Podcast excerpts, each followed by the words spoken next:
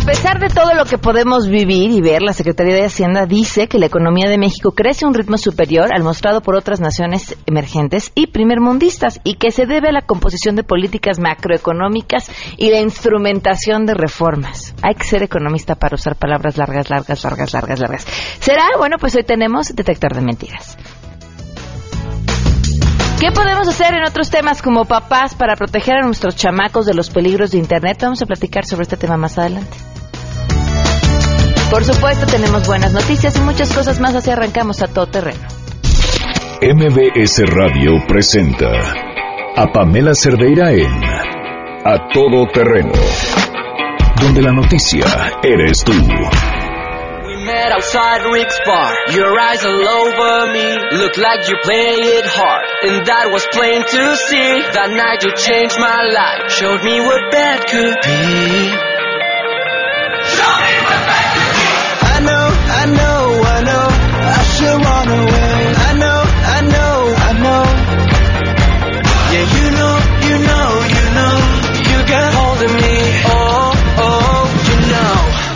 Keeping me up all night. You are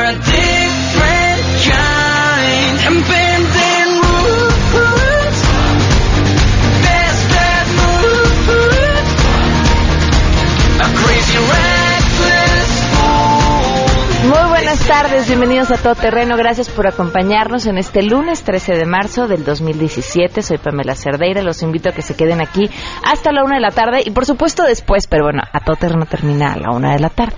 Y que estemos en contacto. Lo más importante en este espacio es conocer su opinión. El teléfono en cabina 5166-1025. El número de WhatsApp 5533329585 el correo electrónico a todoterreno.mbs.com y en Twitter y en Facebook me encuentran como Pam Cerdeira. ¿eh? Desde temprano me escriben aquí en el WhatsApp. Ya casi es viernes, Eric Díaz. eso, es, eso es ser sumamente optimista. Pero fíjate que sí, Eric, oh, pensaba justamente en la mañana, tengo tantas cosas que hacer que de pronto cuando me di cuenta ya casi era viernes, nada más de estar enumerando todo lo que tenía por hacer. María Eugenia Sánchez, muchísimas gracias por escribirnos. Alex Bosch, este, grita, es lunes. Catalina Gama, muchísimas gracias, un excelente día también para ti. Eh, Rosa Isela, muchísimas gracias. Eh, saludos a sus hijos, Naviki, Emanuel y Josué. Eh, muchísimas gracias eh, por escribirnos. Vamos a arrancar de una vez con la información. Saludo a mi compañera Citlali Sánchez.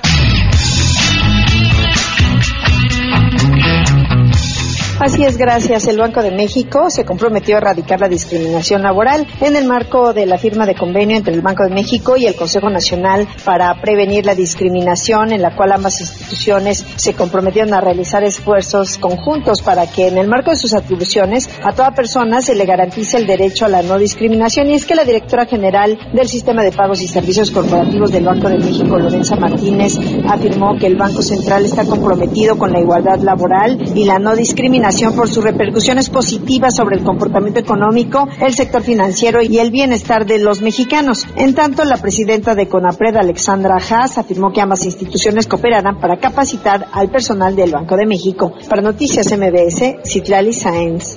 De octubre a la fecha se han registrado 3.114 casos de influenza y 229 defunciones. Aún así, son menos casos que en el mismo periodo del año pasado, advierte Mauricio Rodríguez de la Facultad de Medicina de la UNAM. Al llamar a evitar cambios bruscos de temperatura y en caso de complicaciones, se pide romper la cadena de contagios en escuelas, centros de trabajo o espacios públicos. Hay una percepción clínica y social de que sí hay un aumento en el número de casos. Sí, en efecto, estamos viendo más casos en los hospitales ahorita, que todavía no lo vemos reflejado en los números de los informes oficiales y que sí lo estamos viendo en que hay una mayor actividad de influenza porque tenemos un amigo que ya le dio, porque a nosotros ya nos dio, porque el hijo ya le dio, porque a la mamá ya le dio, ¿no? Todavía estamos en la temporada de influenza, no hay que perder de vista eso. Todavía es de esperarse que haya casos de influenza. Algunos de los síntomas de la influenza son fiebre alta y difícil de controlar, malestar malestar general, sensación de cansancio, dolor muscular de cabeza, garganta y cuello e incontrolable fluido nasal, estornudos y tos. Les ha informado Rocío Méndez.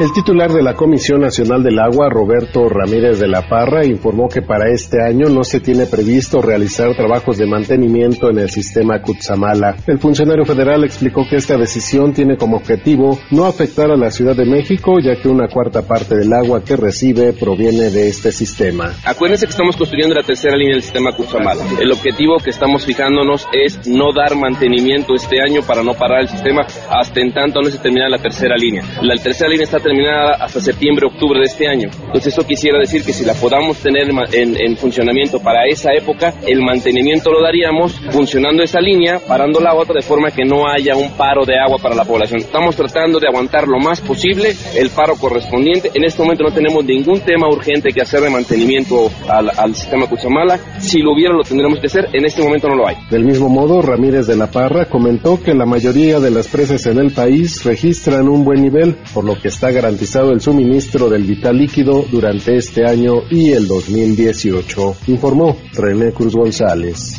Desde el Senado de la República, la fracción panista le exigió al jefe de gobierno de la Ciudad de México, Miguel Mancera, que informe sobre el estado que guardan las distintas obras y compromisos en materia de transporte público y movilidad que siguen pendientes. La senadora Mariana Gómez indicó que es necesario conocer los avances en cuanto a la renovación de miles de taxis, la colocación de elevadores y escaleras eléctricas en el metro, así como el reparo de desperfectos en este sistema de transporte colectivo y también la adecuación de los corredores cero emisiones y también del metrobús que se están llevando a cabo en estos momentos. Todo esto en medio de la polémica en la que se ve involucrada la legisladora por clausurar algunas videocámaras a través de las que se sacan las llamadas fotomultas en la Ciudad de México, informó Angélica Melín.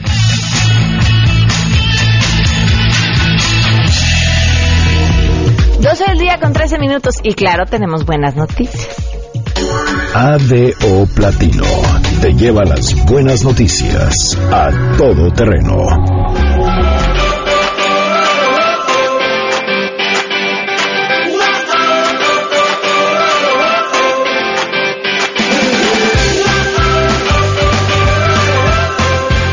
Fíjense qué interesante. Jóvenes eh, ingenieros mexicanos crearon un mecanismo que ahorra gasolina.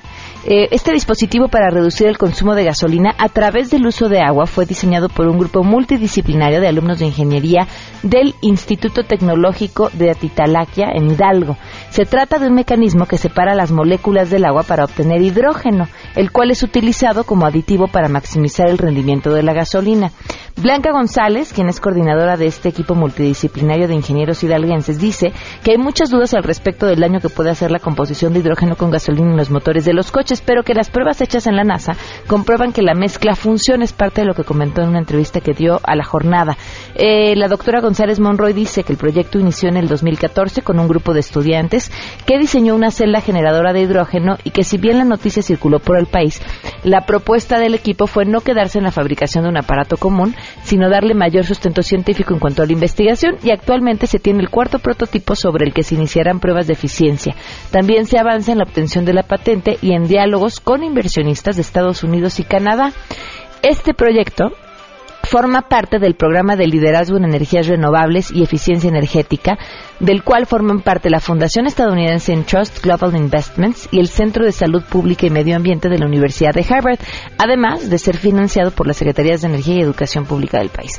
Bien, pues bien por estos eh, jóvenes ingenieros mexicanos y más ahora así como va el precio de la gasolina que nos pone muy muy muy nerviosos todos los días pues encontrar estas medidas en las que uno pueda economizar el, el uso del combustible es más que una buena noticia.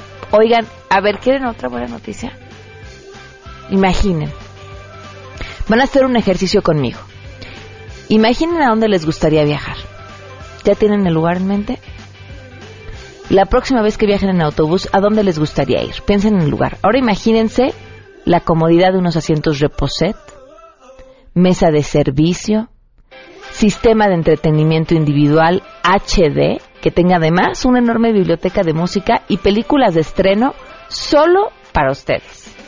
Ahora imagínense además que puedan conectar su laptop, su tableta o su teléfono y tener wifi todo el camino.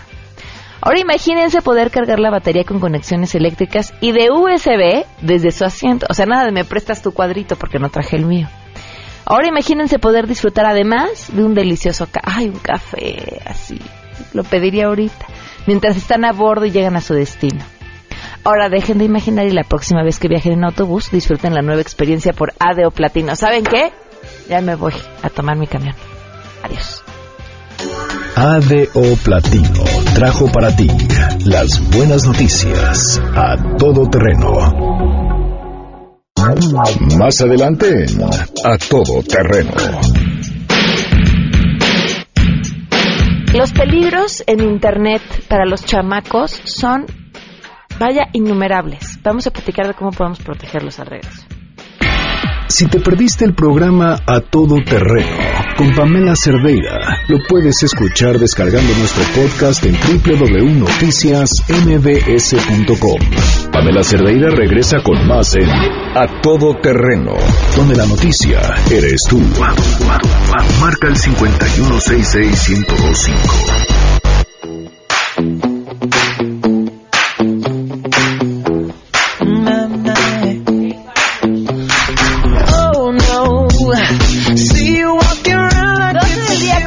Minutos. Creo que les he platicado esta anécdota. Bueno, no sé, se las comparto otra vez, ¿no? Hace muchos años, eh, una persona decía que estaba, hace muchos, muchos, muchos años, 14 años, decía que estaba muy preocupada porque había encontrado a su hijo de 12 años frente a la computadora, frente a la webcam, con pantalones puestos y la camisa, platicando con una amiga de la escuela, preguntándole qué camisa se ponía. y a mí me dio una risa loca porque, uno, yo no tenía hijos en aquel entonces, y dos, decía, qué chistoso, mis papás jamás se enfrentaron a eso. Hoy me imagino no solo ese escenario, sino muchos, muchos otros que me han tocado vivir de personas, perdón, estos chats que abren eh, en WhatsApp los chavos donde no se conocen unos entre otros o cada quien va agregando amigos y entonces de repente son 100 personas en un chat y todos tienen el teléfono de otros.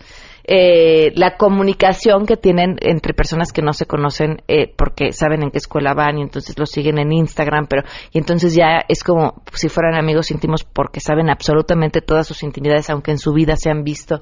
Vaya, eso por nombrar solo algunos nos eh, pone eh, híjole, nos hace no de quitarle el renglón sobre la importancia que es uno, que los papás conozcamos todas las herramientas digitales que están utilizando y dos, que sepamos cómo controlar, poner límite y por supuesto quitar de este peligro a nuestros hijos. Y miren, para hablar sobre este tema, nadie mejor que Armando Novoa. ¿Cómo estás? Bienvenido. Bien, Pamela, gracias por la invitación. Yo me veía aterrada y tú te reías así como, ay, pobrecilla. Bueno, es que lo que trato y lo que intenté con al escribir este libro es justamente eliminar el miedo, porque el miedo paraliza. Paraliza, es cierto. Te, te deja. Es curioso cómo un padre de familia, si llega, si llega hoy por su hijo a la escuela y, y lo encuentra peleándose, así, a golpes con otro niño, está enojado, están peleando. El papá ante esa situación sabe qué hacer. Sabe perfecto qué cómo intervenir, cómo separarlos, cómo tranquilizarlos, a ver, cómo detener esa, esa agresión. Pero si esa pelea... Bueno, claro, Algunos, es, es de el esperarse, papá ¿no? que agarró a golpes a una chamaquita de Ah, 15 bueno, años. es que entonces, eso se ve hoy porque, eh, vaya, el mundo está... Sí, hay al 7 revés. mil millones de habitantes, no todos son Ajá. coherentes, tienen, son buena onda. Sí, en Internet hay 3.700 millones, no todos son buena onda tampoco, obviamente, ¿no? Pero bueno, como ese individuo extremo, ah, ese cuate violenta tus derechos y tú los tienes que hacer valer.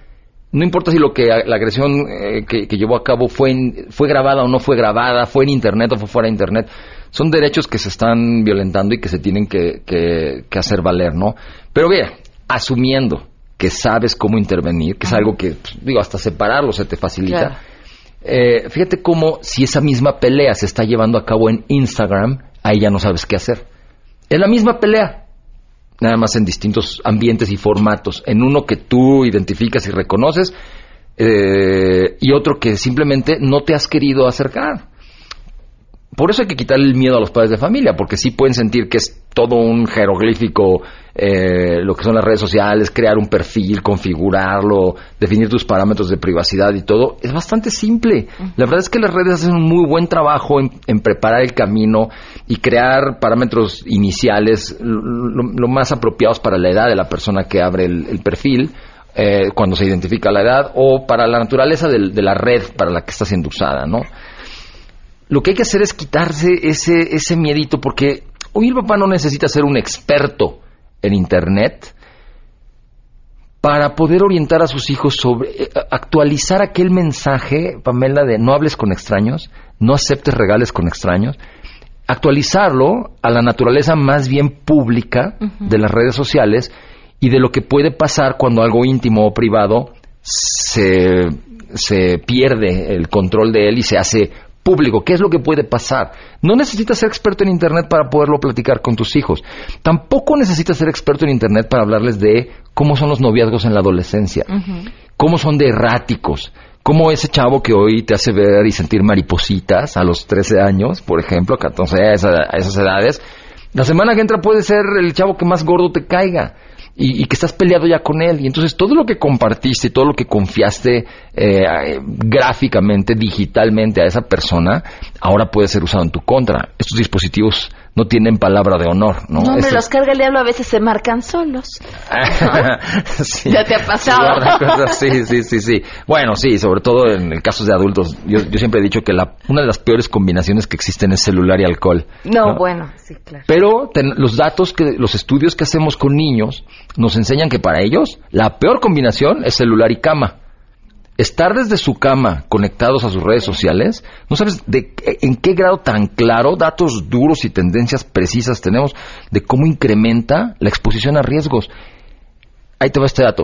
92.5%, o sea, prácticamente todos, 92.5% de los chavos y chavas que han aceptado haberse tomado fotos de sexting, o sea, de estas fotos atrevidas que compartes voluntariamente, lo han hecho desde su cama. El 80% de sus imágenes se envían entre las 12 de la noche y las 2 de la mañana, cuando se supone que tú ya deberías de estar descansando y reponiendo tu cerebro y tu cuerpo para tener la energía suficiente para el proceso de aprendizaje al que vas a ir a la escuela al día siguiente, ¿estás de acuerdo? Sabes que en la noche la cabeza funciona diferente. No, no piensas igual. Y el entorno, cuando tú estás en tu cama y te sientes blindado y protegido en ese espacio, en ese coto territorial, que es donde es, donde es tu espacio, en tu intimidad, tú sí sientes que ahí estás blindado ¿no? y liberas muchas conductas de las que después te arrepientes. Entonces, en este libro yo lo que propongo es a los papás regresar a las bases. Regresar al- al- al- al- al- al- al- a la supervisión y al- al- a la orientación de la vida de sus hijos, aunque esa vida sea digital, sea en se lleve a cabo hoy en plataformas digitales. En el libro te, te vierto aquí información de la ciencia, de expertos en salud mental, te, me- te hablo de psiquiatras que han estudiado lo que está pasando en el cerebro eh, y si es que realmente existe el chip.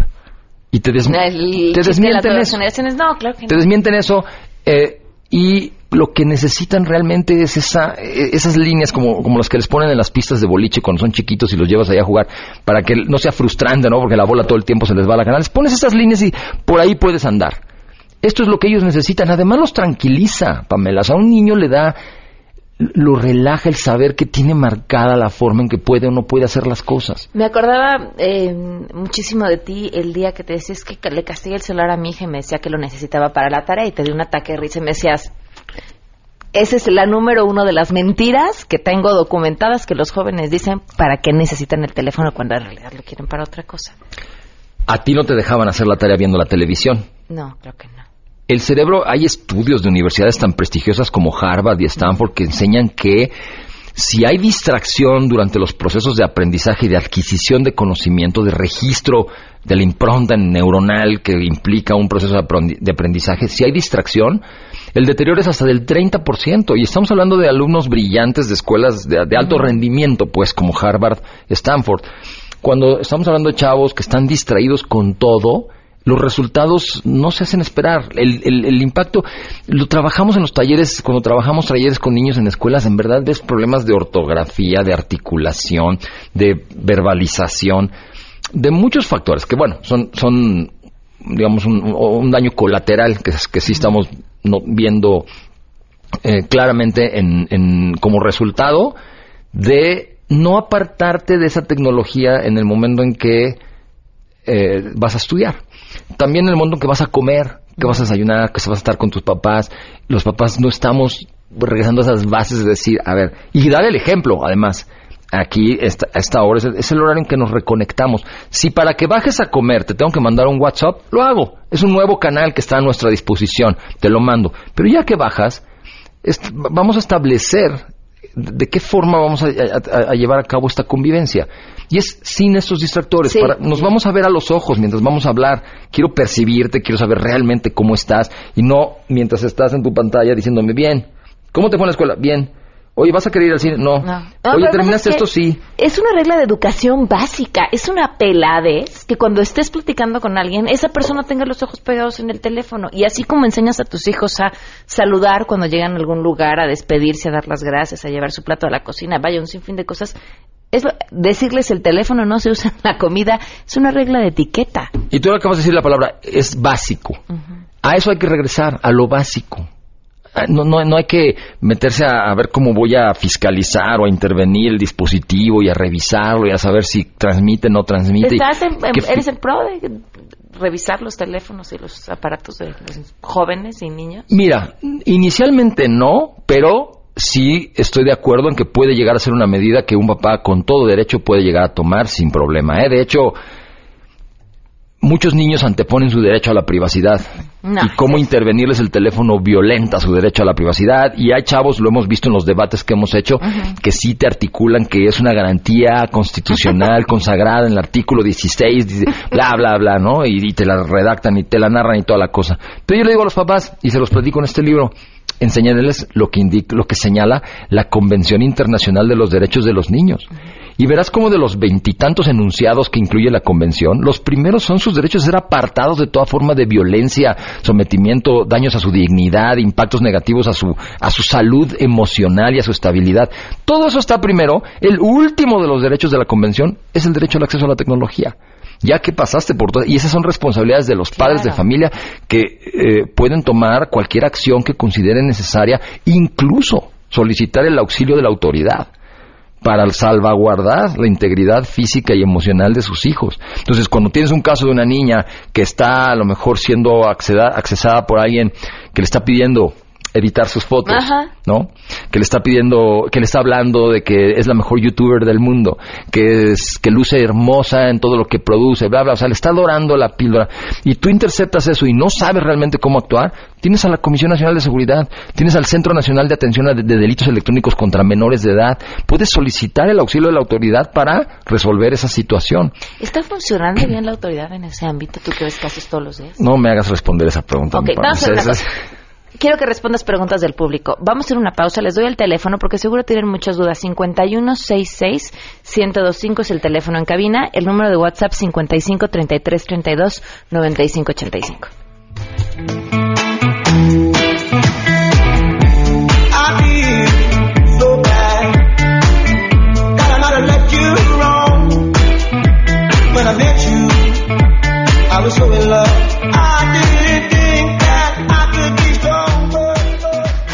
Pamela Cerdeira es a todo terreno. Síguenos en Twitter, arroba Pam Cerdeira. Regresamos. Pamela Cerdeira está de regreso en A Todo Terreno. Únete a nuestra comunidad en facebook.com, diagonal Pam Cerdeira. Continuamos. 12 del día con Sí, 38 ya- minutos. Seguimos platicando con Armando Novoa acerca de cómo proteger a nuestros hijos del peligro de Internet. A ver, decías Armando, uno, me- no, si le pones Horario. reglas está perdido, Sí. estás perdido. Ponerle reglas a los hijos en, en- en- está bien, bueno, si es que se las explicas y, y es como parte de un proceso en donde ellos comprendan que todas estas medidas que están tomando los papás son para su protección.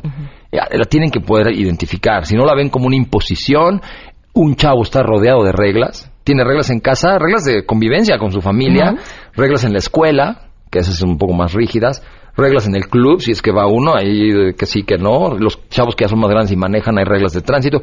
Hay reglas en el deporte que practican, en todos lados. Entonces, Internet es muy popular para ellos y es, muy, es, un lugar, es un lugar donde están muy a gusto porque no hay reglas. O las pocas reglas que hay, es fácil no tener que cumplirlas o salirse con la suya. Entonces, ponerle reglas en ese espacio hemos visto por años que no funciona. Lo que realmente funciona es lograr acuerdos con ellos. O sea, tu hijo sí tiene que entenderlas y se tiene que comprometer a obedecerlas. Porque tú le dices, eh, a la hora que te vas a dormir tienes que apagar el teléfono. Él tiene que entender por qué. No es nada más porque, pues, pues, es que me han dicho, yo supe, no, no, es por qué. Oye, me decía una amiga, yo ya, mi hija ya, seguro, porque la cachaba en la última conexión de WhatsApp. Y entonces ya he visto y ya no se está conectando en WhatsApp. Y entonces ya me está haciendo caso, aunque tiene el teléfono en el cuarto. Le digo, a ver, ¿y tú crees que no usa otras cosas que no sean WhatsApp? Está Snapchat, está eh, este el avioncito de papel, ¿cómo se llama? Telegram. Está Tele, o sea, tú estás checando una aplicación. Si ella insiste en que necesite el teléfono en las noches en su cuarto, es que lo está usando. Ya, no o, le desconfigura la publicación de la última conexión, ¿no? El estatus ese lo puedes quitar, varios de esos Claro. parámetros los puedes eliminar.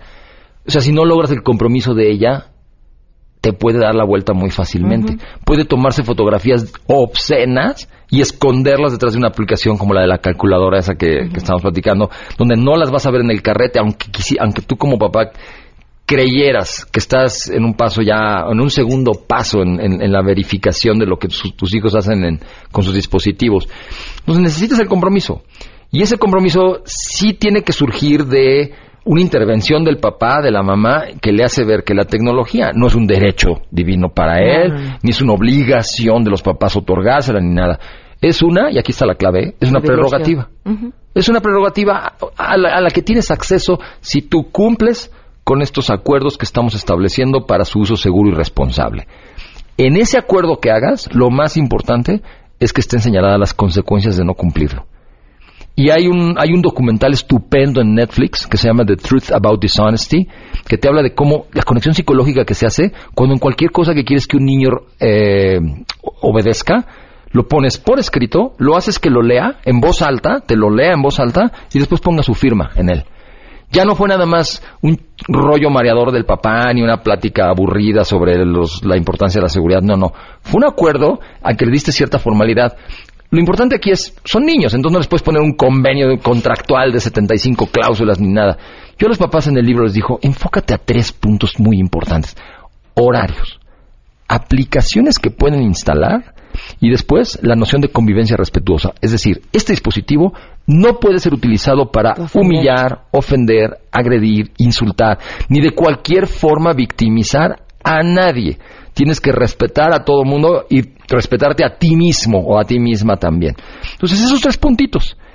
¡Pum! En blanco y negro, que los lea en voz alta y que los firme. Y entonces no necesitas ser un experto en Internet para decir, oye, es que quiero instalar Snapchat.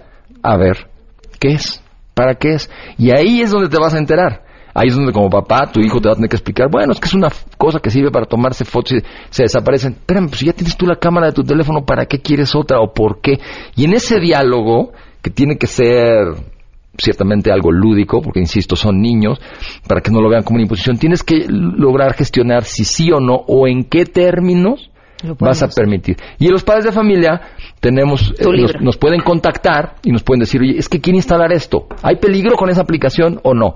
Tenemos un convenio con Common Sense que tiene una base de datos gigantesca con los nombres de las aplicaciones más populares y su índice de exposición de privacidad, de, de seguridad, en fin, de todo lo, lo- lo que puede implicar esa esa aplicación. Entonces les podemos dar, si nos visitan en civismodigital.org, les podemos dar información sobre las aplicaciones que no sepan bien para qué son. Y nos trajiste dos libros tuyos para regalar internet, internet sin peligro para tus hijos a las primeras dos personas que nos llamen, ¿te parece? 51661025 para que se lleven cada uno este libro y tienes un Vamos a regalar ese libro y las personas que quieran libros adicionales está a la venta en, en la- en el sitio de la editorial. Está en muchas librerías, en el- las, más- las más populares, pero lo más cómodo es visitar escuelaparapadres.com Ok. y ahí está el banner del libro y te lo mandan a tu casa. Entonces es como más cómodo, te evitas la vueltota y el... Y mira, tenemos un foro al que yo invito a todas las escuelas. Es el próximo 29 de marzo. Se llama Protocolos de Acción para la detección, intervención y canalización de violencia oculta en las poblaciones escolares. Es decir, estas situaciones que pueden estar dando origen a que vaya gestándose en, en- en los, en los chavos internamente distintas situaciones que están acumulando en ellos que pueden un día detonar y convertirse en manifestaciones de violencia extrema como las que vimos recientemente y que nos causaron gran, gran preocupación a todos. Entonces, tenemos a, a Paloma Cobo, una experta en, en los temas de violencia, bullying y ciberbullying, con cinco libros publicados sobre ese tema, que nos va a compartir un protocolo para una intervención, que las escuelas lo puedan detectar. Y le ofrecemos a las primeras tres escuelas que nos llamen el 40% de beca. ¿Está Este es bien? para escuelas, ¿eh? Que Este sí es para escuelas. El teléfono donde pueden comunicarse para pedir sus boletos es el 5549-7884. Muchas escuelas están utilizando el libro ya como libro de, de, este, obligatorio pues, bueno. para que la lectura de los padres de familia, como libro de texto para el próximo año escolar. Lo ponemos a su disposición ¿no? para que lo valoren y vean los beneficios que puede ser tener esta orientación, porque al fin y al cabo te da todos los elementos que requieres para construir un acuerdo que realmente sea efectivo, Claro. que te ayude a estar tranquilo a ti como padre de familia. Armando, muchísimas gracias. A ti, Pamela, gracias por la invitación. 12.44, volvemos. Si tienes un caso para compartir, escribe a todoterreno.mbs.com. Pamela Cerdeira es a todo terreno. En un momento continuamos. Estamos de regreso. Síguenos en Twitter, arroba Pam Cerdeira, todo terreno, donde la noticia eres tú. Continuamos. We were staying in Paris to get away from your parents, and I thought, wow, if I could take this in a shot right now, I don't think that we could work this out out on the terrace. I don't know if it's fair, but I thought. 12 del día con 48 minutos, continuamos a todo terreno. Tenemos una sección que hace tiempo ya no hacíamos, que al parecer, este, para este 2017 la vamos a tener bastante seguido, porque ya tenemos varios ahí en la fila. Eh, dedicado a analizar un poco más a detalle algunas de la, alguna de la información que de pronto escuchamos y nos quedamos con ella y decimos, "¡Eh! ¿y será?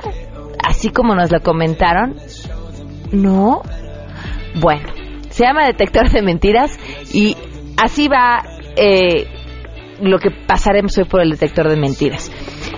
La declaración de la Secretaría de Hacienda tiene que ver con la, dice, a pesar de la comprometedora coyuntura financiera internacional, la economía de México crece a un ritmo superior al mostrado por otras naciones emergentes y primermundistas, y todo se debe por la composición de políticas macroeconómicas y la instrumentación de las reformas. Bueno, pues es o no es así. Le agradezco enormemente a Jorge Ramírez que nos acompaña vía telefónica. Jorge, ¿cómo estás? Muy buenas tardes. Antes que nada, muchas gracias por la invitación a tu programa. Es un gusto estar contigo nuevamente. Eh, pues es interesante analizar cómo se compara el crecimiento de México, de la economía de México con el de otras economías. De entrada, lo primero que hay que decir es que comparar a México, o este comparativo que se hace por parte de la Secretaría de Hacienda, con países eh, de primer mundo o economías desarrolladas, no es exactamente el mejor comparativo. Eh, los países de alto ingreso, o a estas economías que ya tienen un mayor nivel de bienestar, generalmente ya tienen un crecimiento económico menor. Por ejemplo, si tú comparas cómo creció el ingreso de los alemanes en el 2015, se puede ver que creció en 1.1%, que es algo muy parecido a lo que creció el ingreso per cápita en México, también que creció alrededor de 1.1%. Sin embargo, esta cifra eh, puede ser discutible ya que esto es un fenómeno normal, es decir, economías como la alemana, la suiza, la de Estados Unidos tienden a tener un crecimiento económico mejo- eh, menor que México. Lo interesante que hay que hacer en este caso es comparar a México con países de América Latina. Y en este caso México no sobresale en crecimiento económico. Los países que más crecen en nuestra región son República Dominicana, Panamá, Nicaragua y México se encuentra de hecho en la parte baja de la tabla. El ingreso per cápita, eh, por ejemplo en el año 2015, que es el último año en donde el Banco Mundial tiene un comparativo, eh, muestra a México en el lugar número 14 de crecimiento económico per cápita en 20 países, en los 20 países eh, más importantes de la región de Latinoamérica. Es decir, si nos, si digamos eh, hacemos un comparativo con aquellos que crecen menos o que de hecho están en recesión como Brasil o como Ecuador, pues sí estamos en una relaci- en una situación relativamente mejor.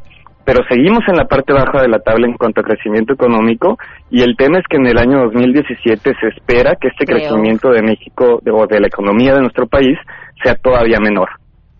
Oye, o sea que Jorge, a ver, analizando lo que la- esta declaración prácticamente es tramposa en cuanto se refiere a las naciones primermundistas, porque en efecto su crecimiento tendría que ser ese ritmo, porque ya crecieron, y errado o equivocado cuando se refiere a las naciones emergentes. Así es, hay que ser muy precisos en, la, en las cifras y, y, por ejemplo, en el comparativo que sí es eh, adecuado, que es con nuestra región, los países de América Latina, pues es, no somos un país que crezca particularmente más allá que el promedio. Eh, ahora, también hay que hacer particular énfasis en lo que va a pasar en el 2017, porque hay por lo menos cuatro variables que hay que tener en cuenta eh, para pensar que el panorama económico no va a ser eh, del todo eh, alentador o por lo menos tenemos un, panorama eh, eh, que hay que analizar. Por ejemplo, el gasto del gobierno, por primera vez desde el año 2008, el gobierno de México va pro- eh, tiene programado no gastar más que su presupuesto. Es decir, normalmente el gobierno de México en años anteriores gastaba alrededor del 3% más que sus ingresos. Eso generaba cierto crecimiento adicional en la economía, pero el gobierno estará limitado solamente a gastar los ingresos que tiene, o por lo menos eso es lo que tiene programado.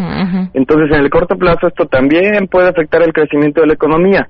Eh, también otro tema que hay que tener en cuenta para el 2017 es la menor inversión extranjera. El clima de inestabilidad política ha hecho que los inversionistas eh, ya tengan un mayor riesgo de inversión de invertir en México, sobre todo por el tema del libre comercio. Entonces, en el corto plazo también se puede ver un efecto en el menor crecimiento de la economía. Además, Pam, como tú has, hemos podido platicar en ocasiones anteriores, eh, el efecto de la inflación eh, ya es un tema, eh, sobre todo ahora que tenemos el, el eh, nuevo impuesto o el alza en el impuesto a la gasolina, eh, que ha afectado también a otros productos. Se estima que la inflación en el 2017 va a cerrar en un 5.29%, lo cual es algo que no habíamos visto ya en, en, en muchos años. Eh, lo positivo es, bueno, eh, el, el tema de las remesas que, han- que han aumentado, pero esto no se debe eh, a las reformas estructurales, sino a un dólar más fuerte que ha beneficiado los ingresos de las familias que reciben remesas en México. Era lo que te iba a decir. Otra parte que habría que analizar, que tampoco sería correcta entonces, es que a este crecimiento que comparan con otras naciones se debe a la composición de las políticas macroeconómicas y la instrumentación de las reformas. Tampoco va por ahí. Hay que ser también muy prudentes en, en estimar el efecto de las reformas. La reforma energética planea atraer más inversión y estos frutos se van a ver en el largo plazo. Estas mayores inversiones, sobre todo eh, hablando de campos petroleros, eh, rendirán frutos en, en algunos años. Eh, son proyectos eh, de mediano plazo eh, que si bien sí tendrán un efecto en la inversión extranjera, eh, no necesariamente los vamos a ver eh, de un día para otro. Eh, el efecto también de la, del crecimiento, las energías renovables es un fenómeno progresivo que sí va a ser beneficiado por la reforma energética, pero definitivamente este, digamos, eh, crecimiento en las exportaciones el crecimiento en las remesas o este, este, digamos, eh, estos variables que han amortiguado eh, y han ayudado al crecimiento económico por ahora no han sido eh, debido a la reforma energética o eh, este son fenómenos independientes y hay que separarlos. Ok. Jorge, pues muchísimas gracias por, por mm, eh, compartirnos todo esto. ¿Dónde te puede seguir el público? Eh, eh, pueden consultar la página de LATAM PM o seguirnos en nuestro Twitter, arroba LATAM PM. Eh, será un gusto por ahí contestar todas las dudas que tengan y, pues que sigan eh, al tanto de los estudios que estemos publicando. Perfecto. Muchísimas gracias, Jorge. Un abrazo. Hasta luego, Pam. Hasta luego. 12 con 55. Y claro, es lunes y aquí está nuestro reporte Trump.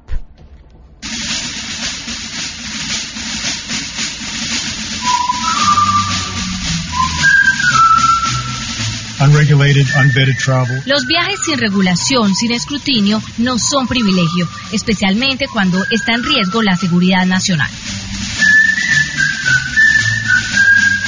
La semana de Donald Trump comenzó con lo que parecía un déjà vu, una nueva orden migratoria después de que la anterior fue despachada. En esta ocasión presentada con mucho menos ruido. Este decreto niega que se le otorguen nuevas visas a personas de Irán, Siria, Somalia, Sudán, Yemen y Libia, dejando fuera a Irak que estaba en la orden inicial. Este sería un plan que ellos podrían usar con sus médicos. Sería un plan que podría usarse con su propio plan. Y este es el plan. Sabemos que tendrá un éxito y será complicado, pero de hecho es muy simple. Será llamado un buen servicio de salud. Así que quiero agradecerles a todos. Haremos algo realmente importante y bueno para la salud de los norteamericanos. También en la semana las discusiones giraron en torno a la reforma sanitaria que planea sustituir el Obamacare. El principal reto del presidente es con los mismos miembros de su partido, quienes no están convencidos de que sea una buena idea y que podría dejar a muchas personas sin cobertura de salud. La semana que terminó fue una mala semana para el medio ambiente. El director de la Agencia de Protección Ambiental, Scott Pruitt, dijo que existe un inmenso desacuerdo sobre el impacto de la actividad humana en el calentamiento global. O sea que no es seguro que los hombres tengamos una importante parte de la culpa. El problema de esta declaración es que es opuesta a lo que la comunidad científica opina sobre el tema y hasta la misma página de Internet de la Agencia de Protección Ambiental. ¿Y por qué asumir que el factor humano no es determinante en el calentamiento global? Es darle luz verde a un montón de industrias contaminantes cuyo único objetivo es, pues claro, hacer dinero.